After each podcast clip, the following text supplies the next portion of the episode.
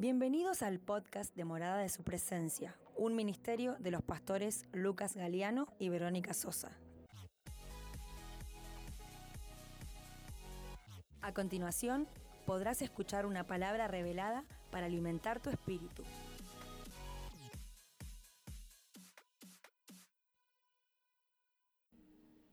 Hace tiempo atrás les hablé que una de las de las cuestiones o, o el por qué el que formamos a la gente, a los hijos, porque creo y lo hablaba con Marco Maciel que esta es una casa de formación, es para que estés preparado. No solo para ser un testigo y poder llevar el mensaje, la buena noticia que hablábamos el otro día del reino, dentro de la función que te toque, sino también para estos días que estamos entrando en Argentina.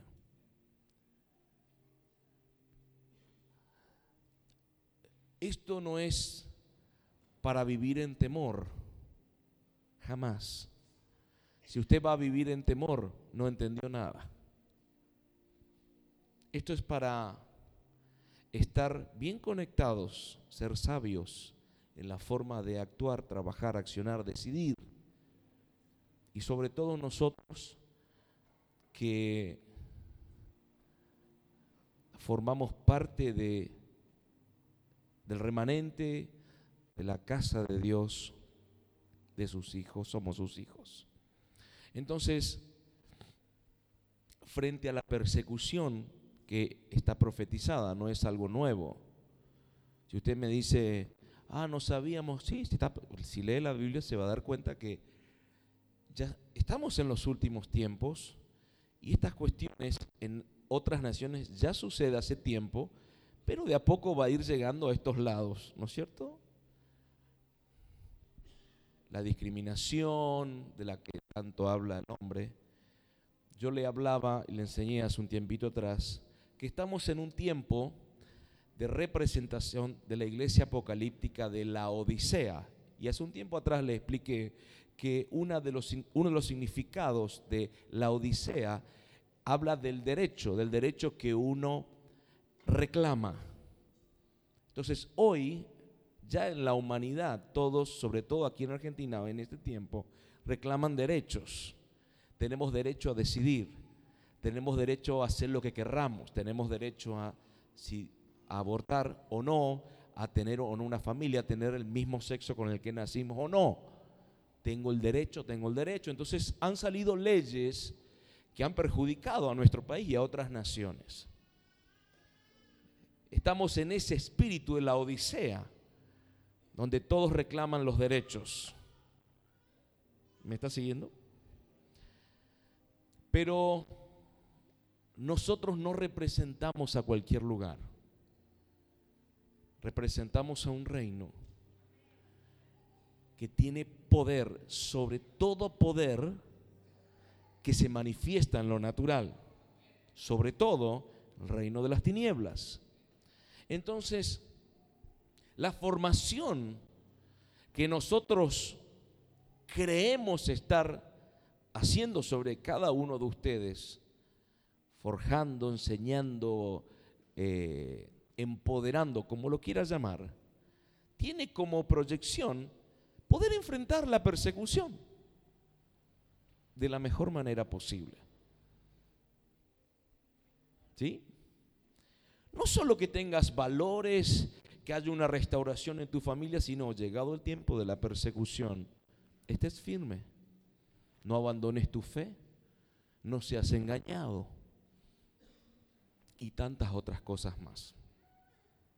Entonces, resulta ser que ahora, o cosa de la vida, frente a tantas herejías del catolicismo, pero hace poquito vieron a una iglesia cristiana unida. Y a Satanás no le gustó y tampoco a la gente carnaza, ¿sí? A los que no tienen al Señor. Toda persecución, toda crisis y toda persecución trae no solo un crecimiento en la iglesia, porque la iglesia primitiva creció cuando empezó a ser perseguida, sino también trae un avivamiento. Entonces, no creas que a Dios se le escapó esto de las manos, pero tampoco duermas. Lo dijo la pastora, provoca esto que nos pongamos en oración, en unidad. ¿Sí? ¿Por qué? Porque parecía como que estaba dormida la iglesia. Ah, op, de repente nos despertamos. Ahora hay que mantenernos despiertos, velando, dice la Biblia. Y así avanzar. Amén. Gloria a Dios. Así que mirar al que está a tu lado y decirle, estamos en el mejor tiempo. En el mejor tiempo. Decirle, no tengas miedo lo que el hombre te pueda hacer.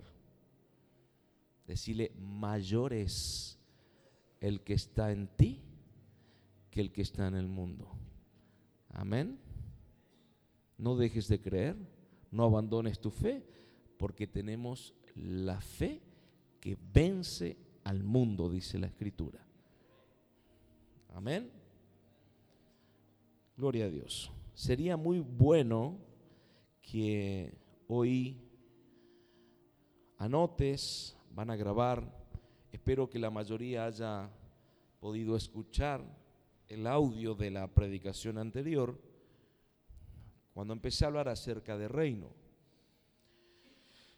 Esto es importante, no, no estoy hablando de una nueva doctrina, lo dije ese día y lo que escucharon ese audio pudieron interpretar lo que estaba hablando, no es una nueva doctrina, el reino es un mensaje antiguo. Desde Génesis empezó a hablar de reino. Por supuesto, no de una forma explícita como nosotros la quisiéramos escuchar, pero sí, ya el Señor cuando creó a su imagen y semejanza, formó al hombre con sus manos. Los únicos que fuimos creados, fuimos creados a su imagen y semejanza, somos nosotros, y formado con sus manos, somos nosotros. Y dice la escritura que Él nos puso para ejercer, en otras palabras, autoridad, dominio, gobierno. Eso es reino. Pero hoy vamos a hablar y vamos a entrar, pensaba hablar un poquito de los principios, pero vamos a explicar esto. No es un tema nuevo. Pastor, ahora andan hablando de reino y de, y de paternidad y de... no, no, no es un tema nuevo. Es un tema antiguo. Que no lo hayan hablado no significa que sea nuevo. Nuevo probablemente para nuestros oídos, pero está bueno porque es buena noticia y nueva noticia. Amén. Eso es el Evangelio. Amén. Las buenas nuevas. ¿Sí? Levantamos la ofrenda para eh, explayarnos y puedas quedarte el máximo tiempo posible hasta terminar. Esto es importante para vos. Esto se va a poner también en un CD ¿sí? para que después lo puedas volver a escuchar. Cuando nosotros hablamos de reino, debemos entender qué significa la palabra reino. Si buscamos en el diccionario, no sé si alguno trajo diccionario, puede buscarlo. La palabra reino en el diccionario,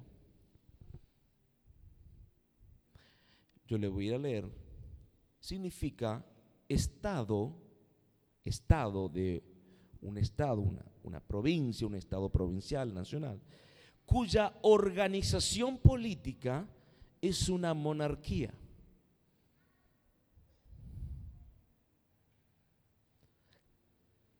Otro significado, cada uno de los territorios de un estado que antiguamente constituyeron un reino.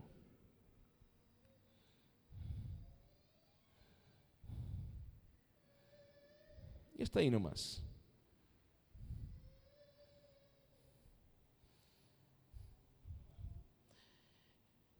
Según la escritura, el reino de Dios o el reino de los cielos, que es lo mismo,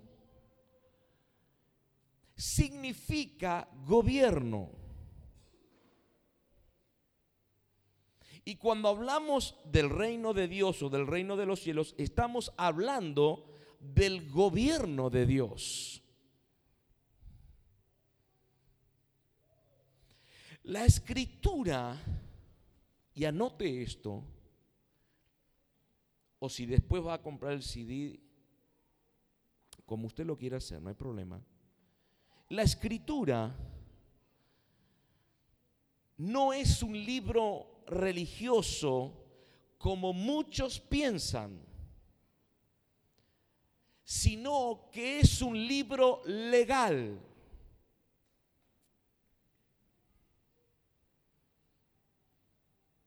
Lo dije, creo, en, la primera charla que hablamos de esto. La escritura es la constitución del reino de Dios. Si quiere ponerle constitución nacional, póngalo el sistema de gobierno del reino de Dios tiene una constitución que es legal y es la escritura.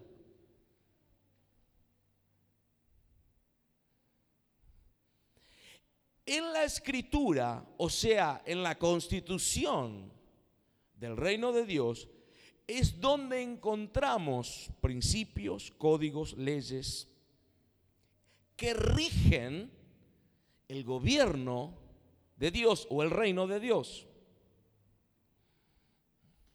Anote lo que le voy a decir ahora. El reino de Dios no es un gobierno democrático. No hay democracia en el reino de Dios. Hay teocracia.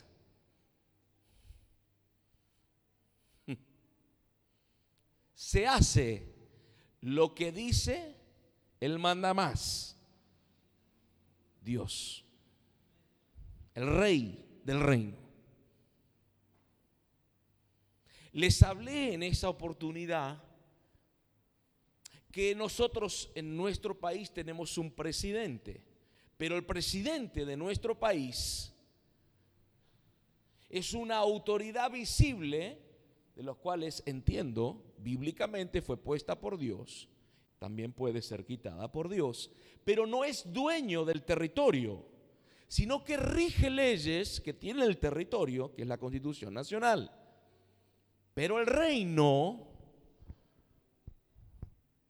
está regido por un rey que es dueño de todo. El presidente opera en el territorio nacional desde una democracia. No en todos los países, pero estoy hablando de Argentina. Pero en el reino de Dios no hay democracia, hay teocracia. Yo no le voy a decir al rey, a mí me parece que esto que estás decidiendo no está bien. Porque resulta ser que el rey de este reino del que te estoy hablando es perfecto y no se equivoca.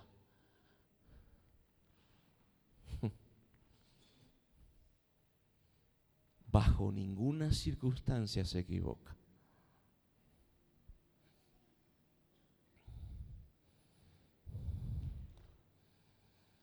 El reino de Dios no es una religión, lo dije la vez pasada y lo repito. Porque cuando se habla del reino de Dios, lo primero que nos han inculcado o hemos escuchado es que es una religión. No lo es. No es una nueva forma de pensar de los cristianos. No, no, no, es antigua. Que los cristianos no lo hayan pensado nunca, ese es otro tema. Pero el reino de Dios siempre estuvo. El reino de Dios es el gobierno de Dios sobre una familia real con una mentalidad renovada.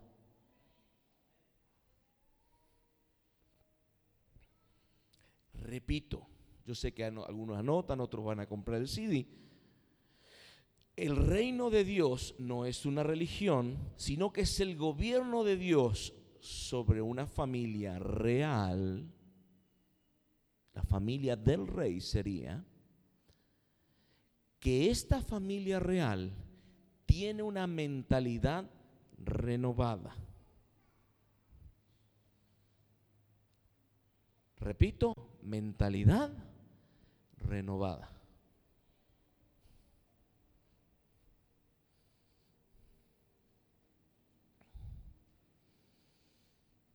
Los principios, leyes, códigos divinos que están en la escritura que es la constitución del reino de Dios, rigen la vida de los ciudadanos del reino de Dios. La unidad de estos ciudadanos forman un solo cuerpo. Anote esto, en el reino de Dios no hay diversas formas de pensar o diversas mentalidades, hay una sola. Se piensa como Dios quiere que pensemos.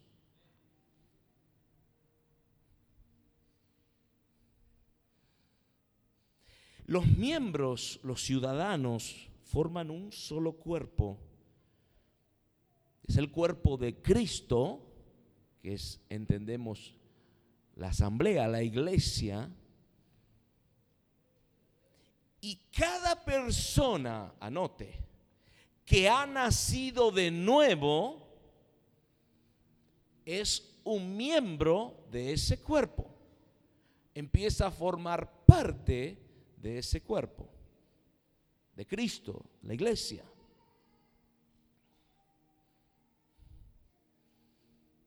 Entonces, el reino de Dios, a través de los principios, códigos, leyes de la escritura, gobierna en la vida de los ciudadanos de la familia real, que es el cuerpo de Cristo, que es la iglesia. Marcos Vamos a buscar la escritura, Marcos 1, versículo 15. Dice, el tiempo se ha cumplido y el reino de Dios se ha acercado. Arrepentíos y creed en el Evangelio. Lo voy a decir de la manera que lo enseñé la vez pasada. El tiempo se ha cumplido y el reino de Dios ha llegado. Cambien su forma de pensar y crean en esta buena noticia.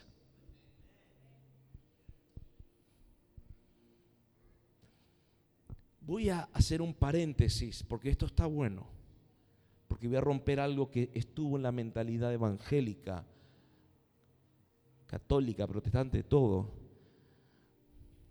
Y siempre se pensó que era esto. Evangelio, creo que lo dije la vez pasada un poquito, es en el griego buenas noticias o buena nueva. ¿Sí?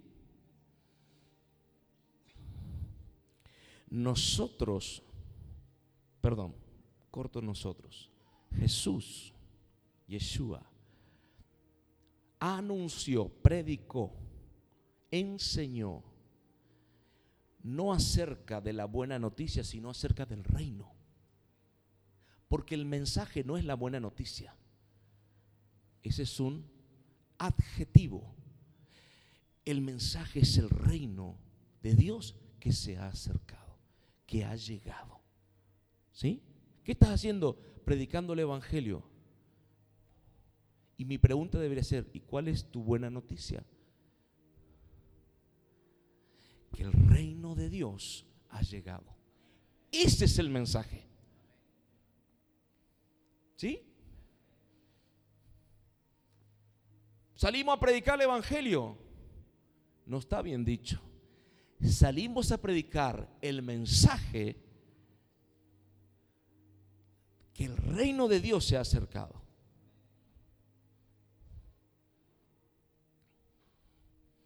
Ahora vamos a tocar eso.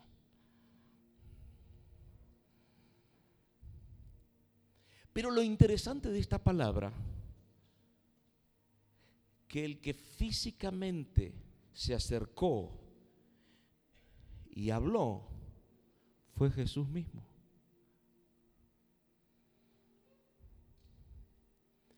Porque Jesús fue puesto como rey de este reino que ha llegado.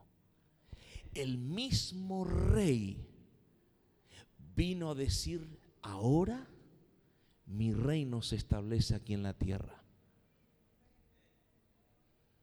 Entonces, por eso predicamos, anunciamos de Jesús, del Mesías. ¿Por qué de Él? Porque Él es el rey de ese reino que ha llegado. Cuando nosotros leemos la palabra, vemos una completa confianza que tenía Jesús frente a todas las circunstancias que se presentaban.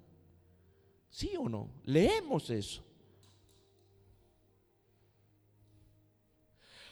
Maestro, Jairo, maestro, mi hija se está muriendo, vení rápido. Desesperación. Y Jesús le dijo, bueno, tranquilo, ya vamos. Entonces dice, yo estaría loco, ¿cómo me va? Se él iba tranquilo y en el camino tuvo otra situación. Y después llegó y cuando estaba llegando, ¿qué pasó? Ya estaba muerta la nena. Bueno, vengan, vengan a los padres, traigan a los padres, vamos a entrar y vamos a orar tranquilo. Dios mío, nosotros estaríamos desesperados. Por eso es necesario renovar esto. Porque la mente de Cristo, que es una mente de reino, comprende esto. Que en el reino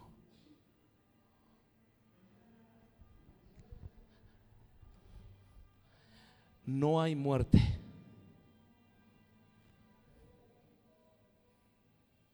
En el reino no hay,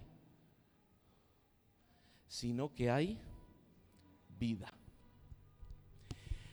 Y si Jesús tenía esa mentalidad de reino, Él, póngase, entre en esto que le estoy hablando.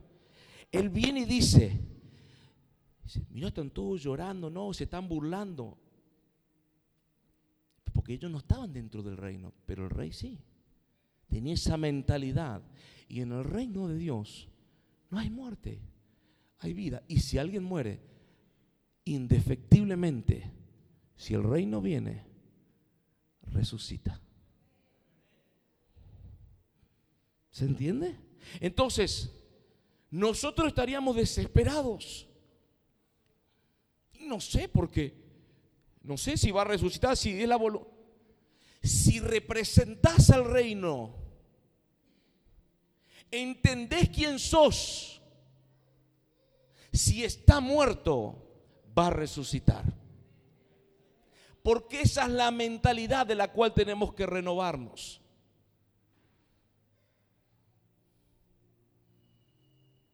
Cuando el Señor los manda los 70 de dos en dos,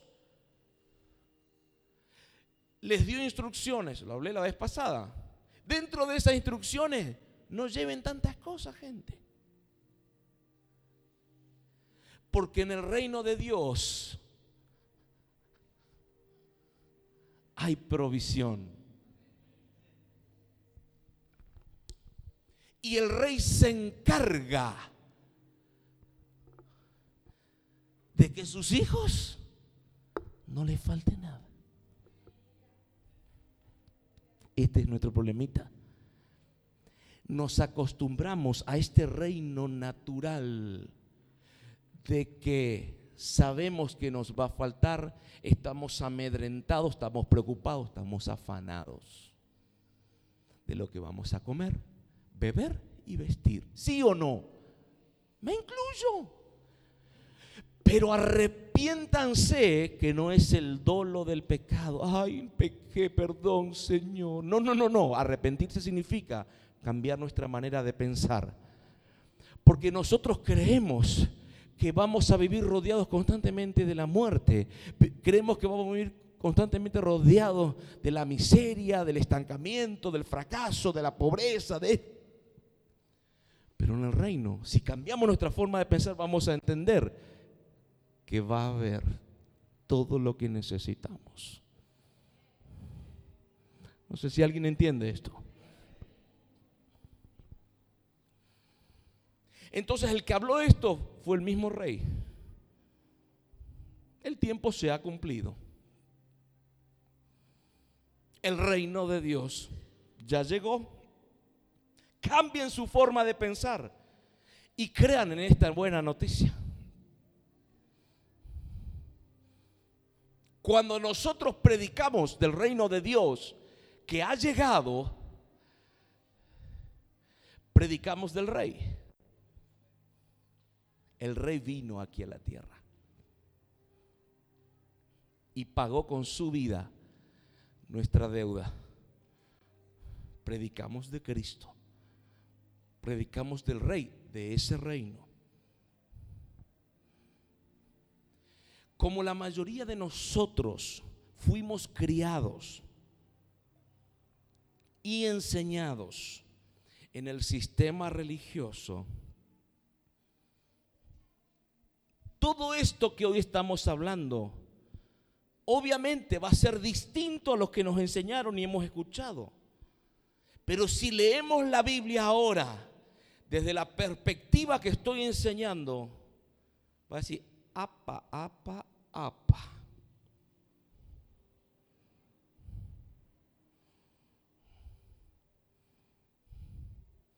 El reino siempre estuvo. Solo que yo pensé que el reino era la religión cristiana.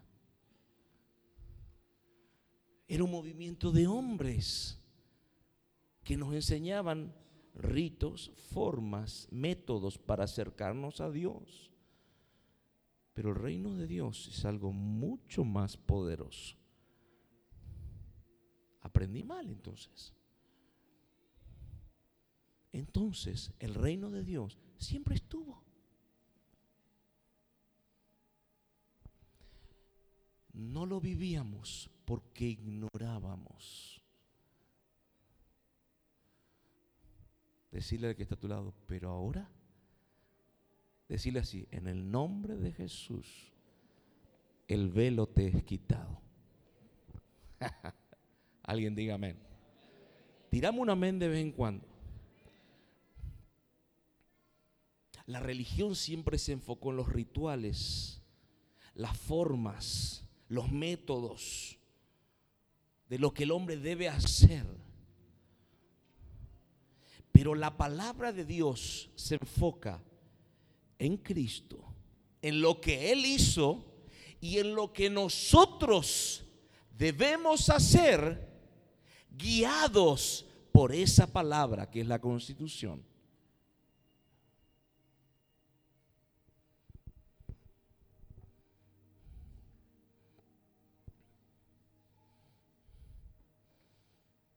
Lucas, yo le voy a leer un par, leer un par de versículos. Lucas 9.2, si quiere ir anotando los versículos, por lo menos los, las especificaciones. Y dice, y los envió a predicar el reino de Dios y a sanar a los enfermos. Lucas 11:20.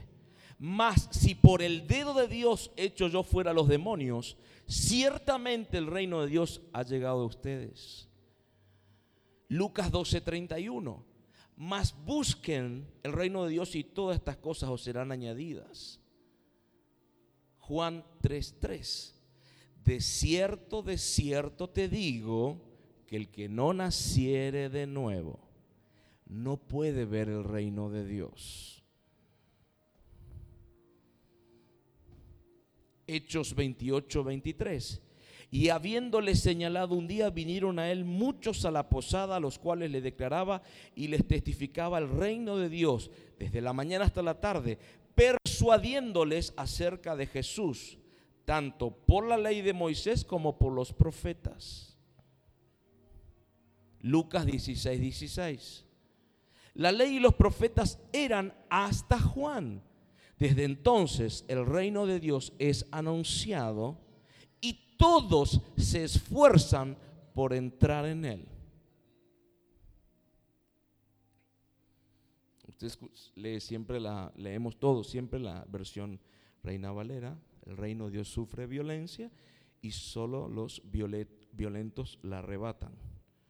Pero esta versión que le leí si no me equivoco, porque leí varias en NTV, tiene más relación con lo correcto. El reino de Dios es anunciado y todos se esfuerzan por entrar en él.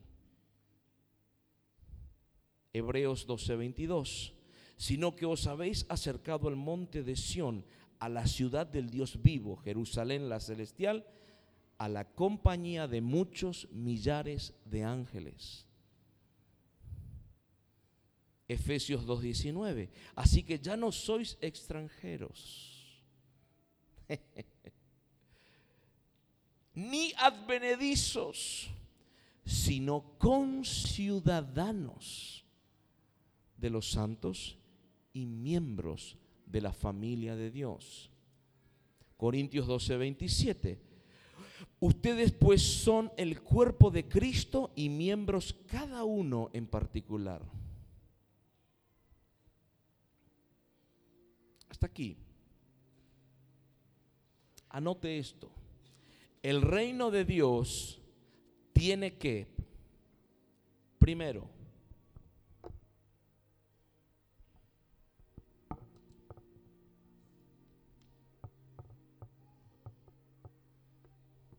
Primero, influenciar. Influenciar a la sociedad.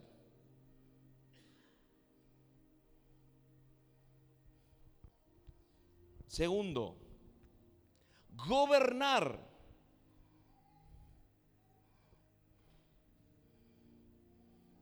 Su ambiente.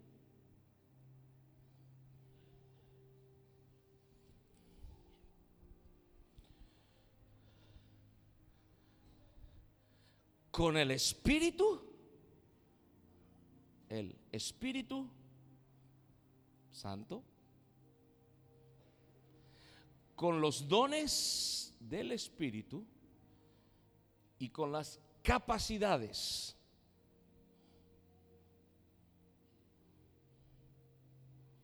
Perdón mi letra, ¿eh? dice capacidades, pero en, en chino. Y tercero, esto que le estoy diciendo tiene que ver con los versículos que le leí todos recién. Establecer, establecer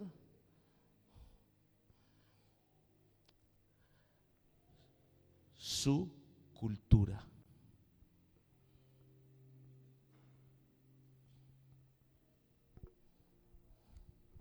Anótelo, capaz que no lo entienda, no hay problema. El reino debe influenciar a la sociedad, gobernar su ambiente.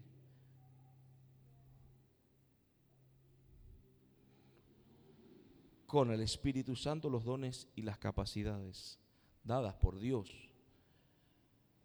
y establecer su cultura. Amén. ¿Cuál fue la intención original de Dios, del Creador? Justamente, y valga la redundancia, de crear lo creado, de crear al hombre. ¿Cuál fue la idea original? Dice Génesis 1.28 y los bendijo Dios y les dijo, Génesis 1:28, fructificad y multiplicaos, llenad la tierra y sojuzgadla y señoread en los peces del mar, en las aves de los cielos y en todas las bestias que se mueven sobre la tierra. Luego Dios los bendijo con las siguientes palabras sean fructíferos y multiplíquense. Estoy leyendo el mismo versículo, pero otra versión, NTV. Llenen la tierra y gobiernen sobre ella. Reinen, dice, sobre los peces del mar, las aves del cielo y todos los animales que corren por el suelo. Dios los bendijo y hablándoles les dijo, les dio la autoridad, la capacidad para fructificar, multiplicarse, llenar la tierra y gobernar. Y por ende ser señores de todo lo creado. El Señor, la idea era gobernar, gobernar en, en el cielo y el hombre en la tierra. El hombre y la mujer. Porque Dios no le dijo al hombre y la mujer, gobernemos juntos. No, no, ustedes sean señores. Señor significa dueño, amo, que gobierna, que ejerce autoridad. No dijo gobernemos juntos. No, dijo ustedes. Yo les doy esa autoridad. indicando que el gobierno estaba en las manos del hombre.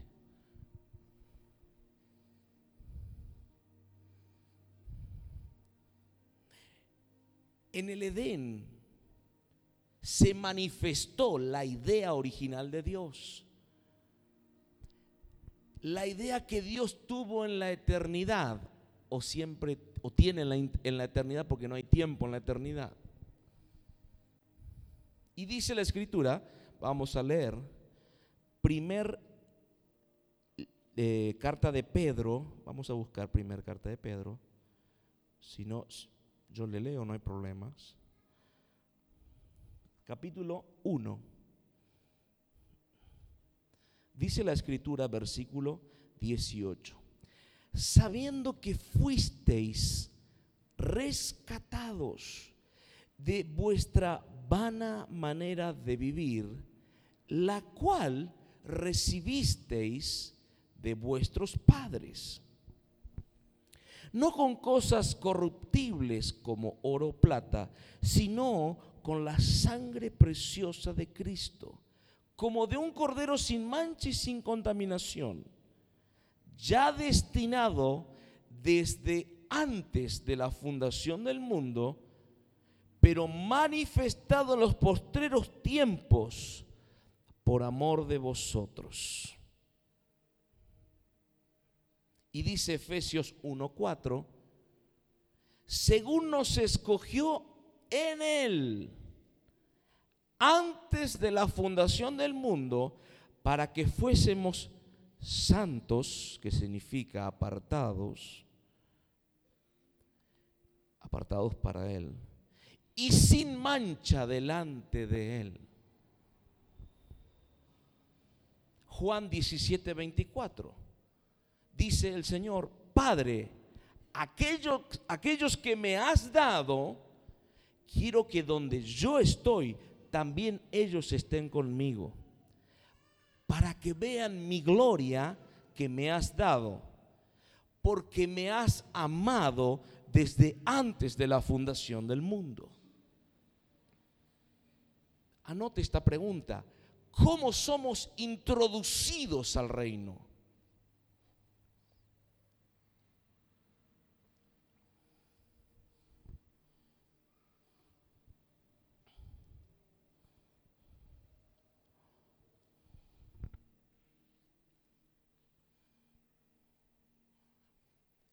Es necesario nacer de nuevo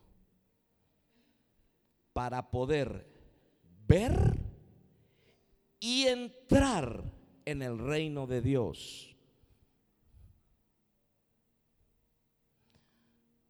Vamos a ver un par de versículos.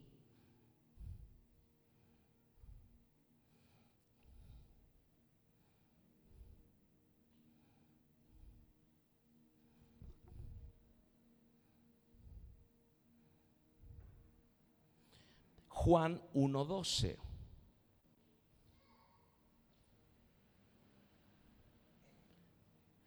Mas a todos los que le recibieron a Jesús, a los que creen en su nombre, les dio potestad de ser hechos hijos de Dios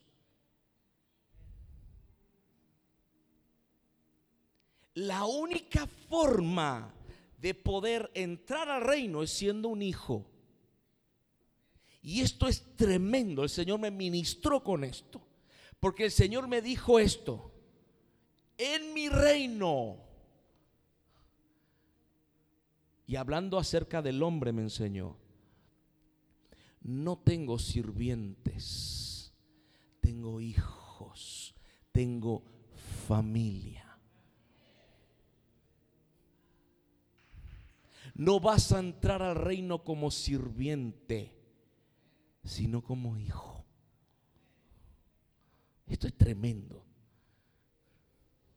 Cuando me dijo eso, me lloré como un bebé. Claro, el hijo pródigo. Más allá de la representación de las dos casas de Israel y todo eso.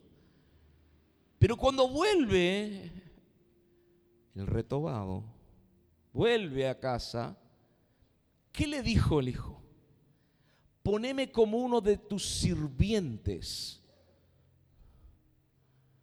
Los sirvientes son los ángeles, querubines, serafines, que están para servirnos a nosotros. Alguien diga aleluya. Decirle al que está a tu lado, hay un ángel que te está cuidando. Pero escuche esto, escuche, escuche, escuche. Poneme como uno de tus sirvientes, ya lo había pensado. Pero instantáneamente el Padre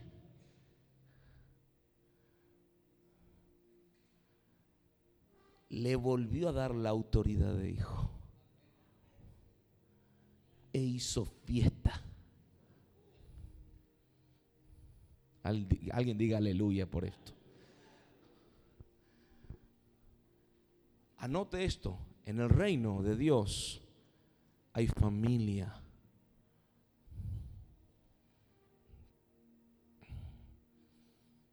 Para entrar al reino tenemos que ser hijos. Pero, ¿se acuerda que le dije la vez pasada, en una sola oportunidad en la escritura, que por algo quedó registrada, aunque ese no era el mensaje, el mensaje no es nacer de nuevo. El mensaje es que el reino se acercó, le expliqué la vez pasada. pero quedó registrada para que nosotros podamos entender cómo hacemos. ¿O qué sucede cuando lo recibimos? Cuando nosotros declaramos la palabra, creemos que, ya, somos hijos de Dios, entramos al reino, todo, te recibo en mi corazón en el nombre de Jesús, amén. No, no, no, ese no es el nuevo nacimiento. Ese es el primer paso. Pero llega un momento cuando Cristo se me revela. Pero escuche esto. Dice, esto está en Juan 3:3. Respondió Jesús y le dijo, de cierto te digo que el que no naciere de nuevo no puede ver el reino de Dios. ¿Cómo? Dice Nicodemo. ¿Cómo puede un hombre nacer siendo viejo? ¿Puede acaso entrar por segunda vez en el vientre de su madre y nacer?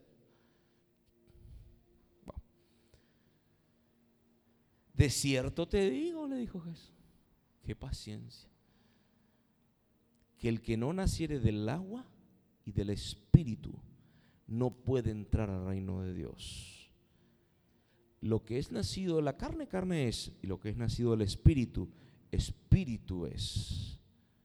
No te maravilles de que te dije, os es necesario nacer de nuevo. Cuando yo vine a Cristo, me acuerdo estaba en una célula bautista, medio interdenominacional, pero eran más los bautistas ahí. Me acuerdo que esa noche estaba con Vero, recibí al Señor en mi corazón. O sea, hice la oración de fe. Te recibo en mi corazón como único y suficiente Salvador. Créame que yo no nací de nuevo en ese momento. Porque hice una oración simple, pero sí de un primer paso. Porque proclamé con mi boca lo que estaba creyendo en mi corazón. Me dijeron, ¿querés hacer? Yo nunca había hecho esa oración. No sabía nada. Sabía lo que sabía lo que me enseñaron en la religión católica. Pero después, cuando empecé a comer, alimentarme, por supuesto, leche espiritual, de esto, al tiempo se me revela Cristo y entendí que ya no era el mismo que antes. Más allá de que todavía traía cosas del pasado que debían ser restauradas, sanadas, como mi forma de hablar, de pensar, de accionar, mis reacciones y tantas cosas que traía del pasado. Pero cuando se me revela el Señor, nací en el Espíritu.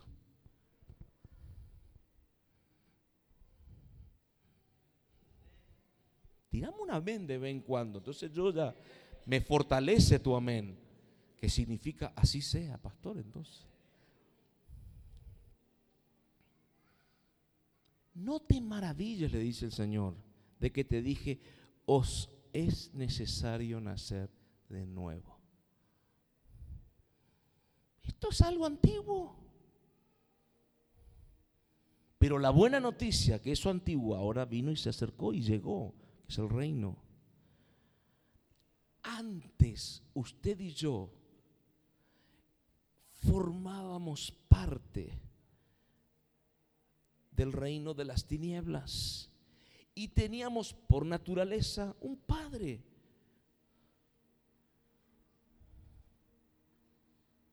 No era Dios, era el diablo. Le servíamos en nuestra ignorancia.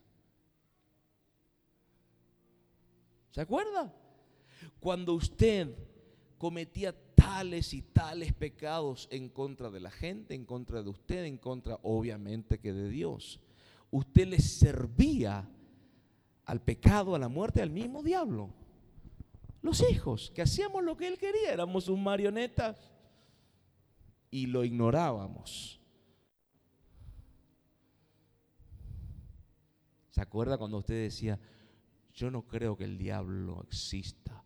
O yo no creo que el diablo me influencie para hacer algo. ¿Se acuerdan? Y el diablo se mataba de la risa.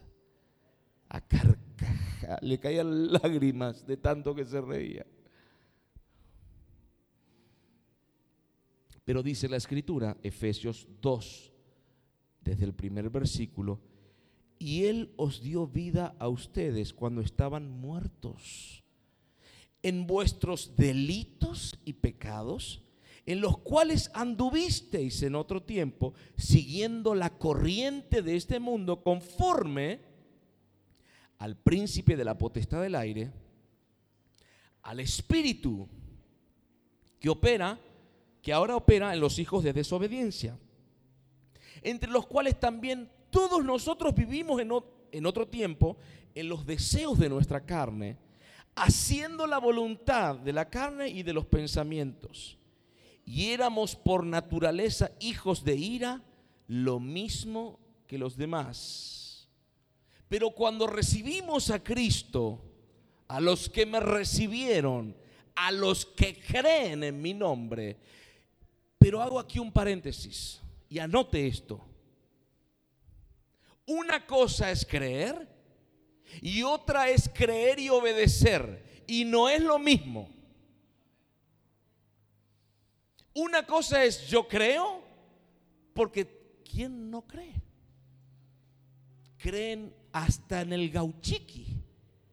Creen hasta en el muñequito de yeso. Creen en todo. ¿Sí o no? Yo creo en todo por las dudas. Una cosa es creer y otra cosa es creer y obedecer. Hay gente que tiene fe genuina en el gauchito porque le obedece.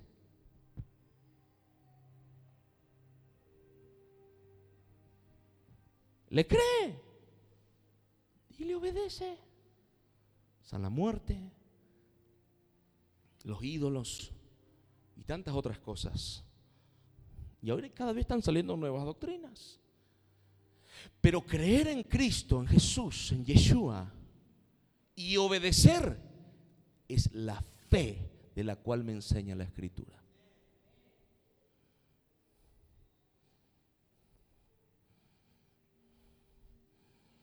Cuando recibo entonces al Señor, y empiezo a obedecerle, a leer su palabra, llega un momento que no es lejano ese momento, donde hay como un bautismo en el Espíritu, como que algo se me revela y entonces puedo ahí nazco de nuevo. Entonces la naturaleza de pecado ya queda oprimida y la naturaleza divina empieza a operar en mí. Y la idea es que permanezca la naturaleza de Dios en mi vida para ir abandonando todas las cosas que traigo de mi naturaleza de pecado de toda una vida. Nosotros somos los que creemos. Yo soy lo que yo creo y yo soy lo que me han enseñado también.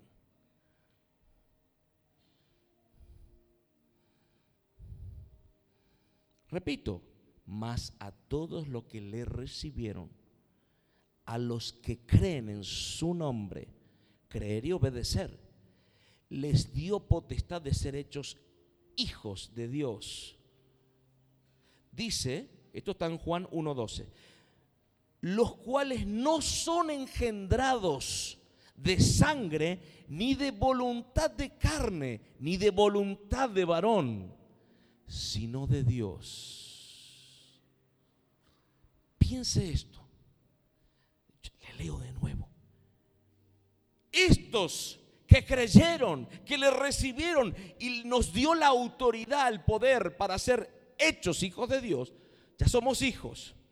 No nacimos nosotros, no nacimos, no fuimos engendrados por sangre para ser hijos de Dios, ni de voluntad de carne, ni de varón, porque del varón nacemos nosotros. del esperma del varón. Somos, ya estamos, estuvimos en los lomos de nuestro papá, en los espermatozoides. Ahora escuche, sino de Dios, en la voluntad de Dios, eterna. Él ya te había conocido. Él ya dijo en la eternidad, va a nacer en el espíritu Lucio. No sé si alguien está entendiendo. El papá y la mamá se ponen de acuerdo o no y nace. Eso pasa en la carne, en la sangre, en la voluntad del, hombre. Pero en la voluntad de Dios ya estaba en la eternidad. Va a nacer de nuevo pero ahora del Espíritu, para poder entrar al reino. Un aplauso al Señor porque...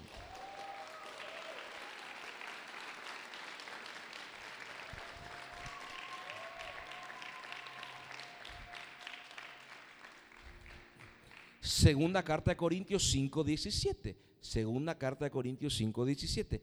De modo que si alguno está en Cristo, nueva criatura es. Ahora entiendo, las cosas viejas pasaron. Ahora entiendo, obviamente, todas son hechas nuevas. Wow. El reino es así. Vengo al rey, Cristo ya estoy en Cristo, estoy conectado con el Rey. Las cosas de mi vieja naturaleza ya pasaron, ya está. Ahora todo es hecho nuevo. Por eso el reino restaura, amados. Por eso el reino, cuando transitabas a la oscuridad, te endereza el camino y te lleva a la luz. Por eso el reino, cuando estabas en enfermedad, trae salud. Todo es nuevo y está en orden conforme a la constitución legal. La escritura.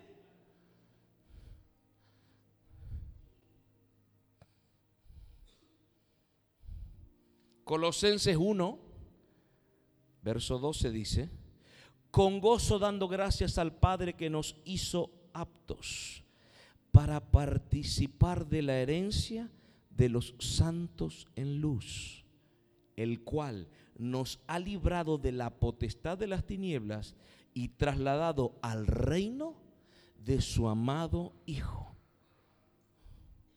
Cuando nacimos de nuevo, hubo un traslado. El Señor trajo un taxi y dijo, desde el reino de las tinieblas, de la oscuridad, subite al taxi porque vamos al reino de Cristo, al reino de Dios, al reino de la luz. Decirle que está a tu lado, fuimos trasladados. Vos y yo, capaz que fuiste en remillo, fui en taxi. ¿Cuántos fueron en avión? Alguien diga Entonces, ahora somos ciudadanos del reino ciudadanos, no solo hijos de un rey, no solo formamos parte de una familia real, no solo representamos, somos, somos ciudadanos también. Un ciudadano argentino tiene los derechos y obligaciones de la Constitución Nacional, ejerce y los diferentes códigos para todo el territorio argentino.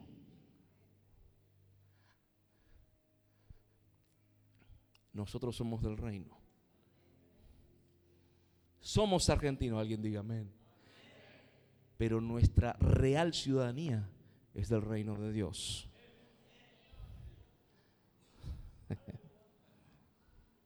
Efesios 2.19 dice, así que ya no sois extranjeros ni advenedizos, es lo que le leí hoy, sino conciudadanos de los santos y miembros de la familia de Dios.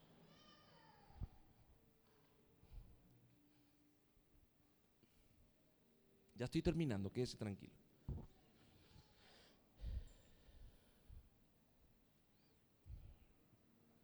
Vamos a buscar Hebreos.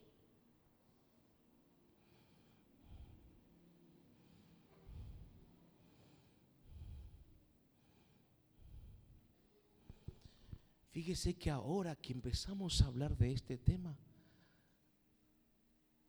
cada versículo tiene otra profundidad, otro entendimiento. Es como que el otro día que después que terminé, vinieron algunos hermanos y me dijeron, pastor, ahora me cae la ficha. Mira que leí versículo y no, ahora, ahora entiendo. ¿Dónde estoy parado? ¿Quién soy? Hebreos 12, versículo 22. Dice la escritura, sino que os habéis acercado al monte de Sión, a la ciudad del Dios vivo, Jerusalén la celestial, a la compañía de muchos millares de ángeles a la congregación de los primogénitos que están inscriptos en los cielos, a Dios, el juez de todos, a los espíritus de los justos hechos perfectos, a Jesús, el mediador del nuevo pacto, y a la sangre rociada que habla mejor que la de Abel.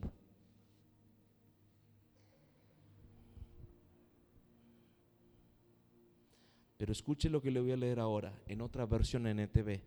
En cambio, si escuche lo que le voy a leer. En cambio, ustedes han llegado al monte de Sión, a la ciudad del Dios viviente, a la Jerusalén celestial. Y a celestial, dice.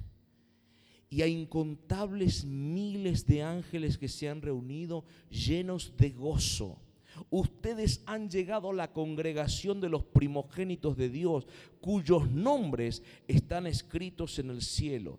Ustedes han llegado a Dios mismo, quien es el juez sobre todas las cosas. Ustedes han llegado a los espíritus de los justos que están en el cielo y que ya han sido perfeccionados. Ustedes han llegado a Jesús, el mediador del nuevo pacto entre Dios y la gente, y también a la sangre rociada que habla de perdón en lugar de clamar por venganza como la sangre de Abel. Bendito el nombre de Jesús.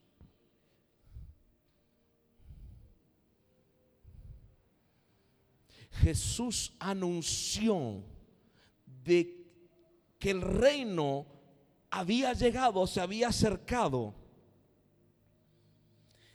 La forma para que el reino se acerque era que el rey se encarne, se haga carne, que el verbo se haga hombre, para poder regresarle al hombre lo que le dije la vez pasada, para poder regresarle lo que perdió en el huerto. En el huerto perdimos el reino Jesús, el rey, vino a traernos de nuevo ese reino.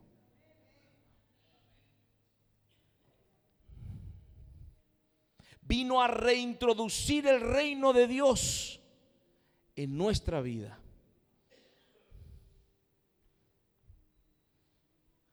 Vamos a leer. Primera de Pedro 2.9. Esto está tremendo. Si habremos leído este versículo, Jesús, ¿cuántas veces lo leíste? Dice la escritura, versículo 9, capítulo 2 del primer libro de Pedro, dice, mas vosotros sois linaje escogido,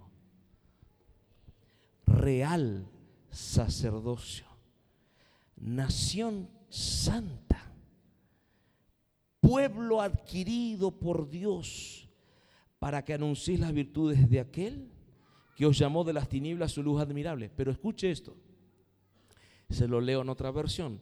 Ustedes, pero ustedes No son así porque son un pueblo elegido. Son sacerdotes del rey, una nación santa, posesión exclusiva de Dios. Por eso pueden, por eso pueden mostrar a otros la bondad de Dios, pues Él los ha llamado a salir de la oscuridad y entrar en su luz maravillosa. Qué tremendo. Y ya cierro. Créame que cierro. Entonces Jesús, cuando comienza el mensaje, dice, arrepiéntanse. Porque el reino de los cielos se ha acercado. Mateo 3.2. Y les enseñé, escuche esto, yo les dije que arrepentimiento significa cambiar la forma de pensar. También significa cambiar de dirección.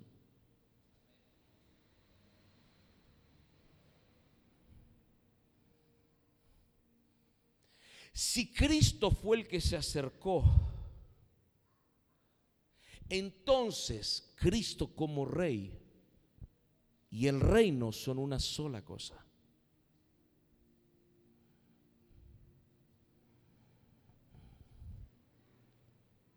El reino de Dios en nuestra vida es gobernado por Cristo en nosotros. El Espíritu de Cristo está ahora en tu interior. ¿Por qué? Porque Él es el Rey que habita en los hijos.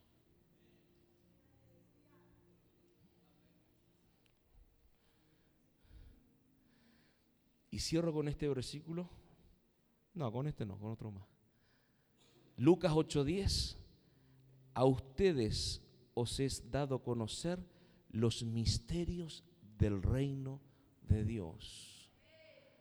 Eso le dijo Jesús a sus discípulos. Eso nos dice a nosotros también. A nosotros, decirle al que está a tu lado, a vos y a mí. Nos fue dado a conocer los secretos, los muy guardados del reino. Mateo 6:33, busca primeramente el reino de Dios y su justicia. Y las cosas que necesitamos serán añadidas.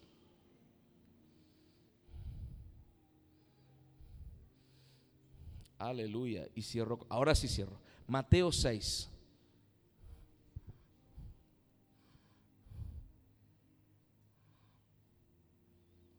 Mateo 6. Dice versículo 9. Ustedes entonces van a orar así. Ahora entiendo entonces que mi oración hay una forma, hay un método, hay una guianza para orar hacia el Rey. Padre nuestro que estás en los cielos, santificado sea tu nombre, venga tu reino. Hágase tu voluntad como en el cielo, así también en la tierra. El pan nuestro de cada día lo hoy, perdona nuestras deudas, como también perdonamos a nuestros deudores. No nos metas en la tentación, mas líbranos del mal, porque tuyo es el reino y el poder y la gloria por todos los siglos. Amén. No tiene que repetir eso para orar. Es como un esquema de oración. Pero tiene referencias que hoy no voy a entrar, porque ya voy a cerrar. Pero quería hacer esta introducción a lo que es el reino. Como entramos, lo recibimos en nuestro corazón. Y al creer en Él, de todo corazón, donde nos lleva a hacer lo que Él quiere, o sea, obedecer, Él se nos va a revelar. Y ahí nacemos de nuevo. ¿Se entiende? Recibiste a Cristo. ¿Cuántos recibieron a Cristo? Levante su mano. Porque hiciste una oración. Pero después seguiste viniendo. Aquí en la iglesia, seguiste escuchando. Porque ya se te empezó a revelar quién es. Capaz que no en su plenitud, pero lo suficiente para nacer de nuevo y poder ir creciendo. Al principio somos como bebés. Parece que vivimos fuera del reino de Dios, pero cuando empezamos a madurar y Dios empieza a revelarnos los, sus secretos, empezamos a ejercer la autoridad de ese reino que el Señor nos delegó a nosotros. Amén. Fíjese que después de esta palabra que leí, Mateo 6, 9, 10, no le voy a hacer leer, pero dice, porque si perdonáis a los hombres sus ofensas, hay mucho para hablar del reino, amados. El reino es perdón. Por eso Jesús claramente, como un rey, como un hombre de reino, desde esa cruz, él pudo decir, perdónalos, porque no saben lo que hacen. Por supuesto que lo va a decir, porque su mentalidad era de algo superior. Y la naturaleza caída en su error, más allá que estaba profetizado, hizo algo que no entendió. Pero Dios sí entendía. Perdónalos porque no saben lo que hacen. Una mente de rey no puede hablar así una mente de reino puede proclamar las palabras que él habló.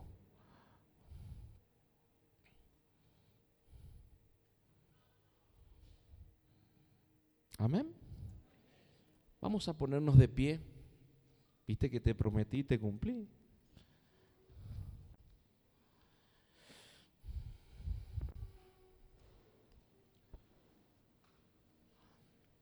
¿Por qué quise hacer esta parte primero?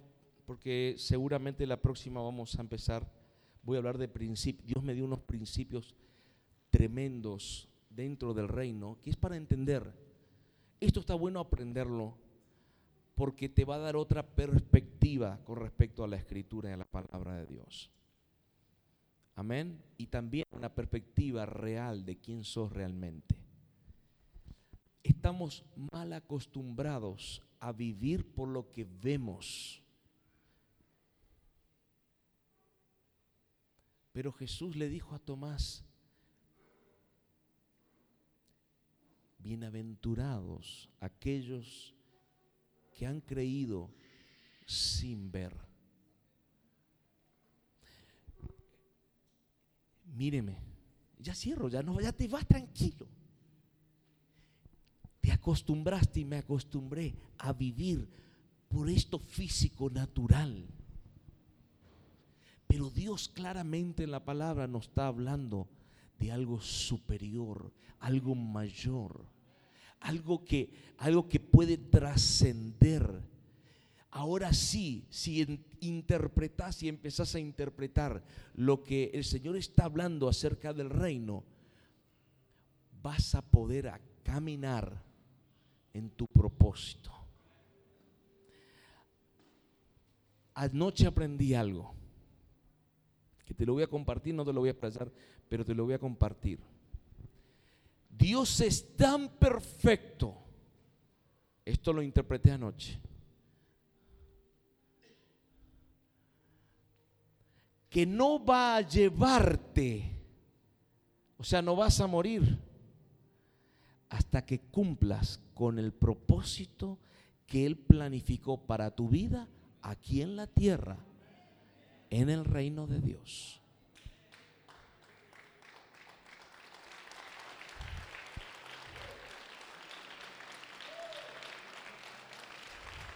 Entonces, mañana tenés que viajar en avión y te agarra esto, porque hay turbulencia y todo eso, tranquilo, porque hasta que no se cumpla el propósito de Dios en tu vida, no te vas a morir. Escuche esto, ¿sabe por qué estoy hablando de esto?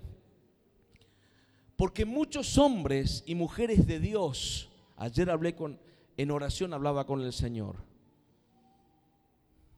Muchos hombres y mujeres de Dios han muerto. Y bíblicamente Miles. Primer mártir, Esteban.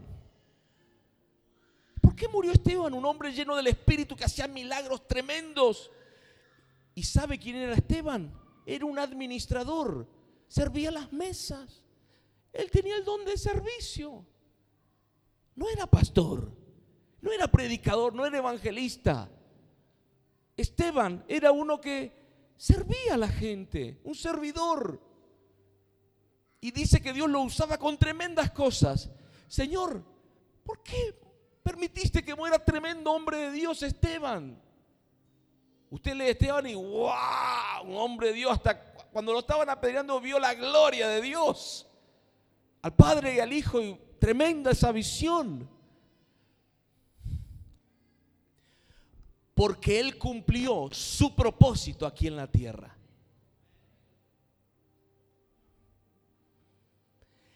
Creemos que el propósito es que tenía que ganar millones de almas. Creemos que el propósito tenía que establecer el reino en tal lugar. Él ya había establecido el reino en el lugar y ese era el propósito que Dios tenía con él. Y ese era el límite. Entonces dijo, ahora me lo llevo. Y así todos los hombres en la Biblia y tantos que no están en la Biblia, hasta el día de hoy.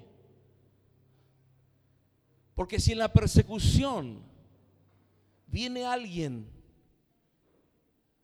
a dispararme y me mata, yo sé que usted va a venir y me va a resucitar. Por favor, te lo pido. Pero si no resucito es porque mi propósito se cumplió. Y Dios dispuso, aunque para algunos sea cruel, pero Dios es soberano y los pensamientos de Él son mayores a los tuyos y a los míos. No, esta persecución, pastor, y viene, ahí lo mataron a mi pastor. No, no, no. Ya se cumplió el propósito de tu pastor acá en la tierra. Se lo llevó el Señor con él. ¿O pensás que a Dios se le escapó el disparo? Ay, no lo tenía presente. Dios, por Dios. Una mente superior a la nuestra, nuestra es chiquitita pero vamos a ser perfeccionados cuando estemos con Él en su reino. Amén. Gloria a Dios. Así que decirle que está a tu lado, no temas. Con el Señor te va a ir cuando se cumpla tu propósito. Amén. Para más información, visite nuestro sitio web www.moradadesupresencia.com.ar o también búscanos en nuestras redes sociales, Facebook, Instagram y Twitter como Morada de su Presencia.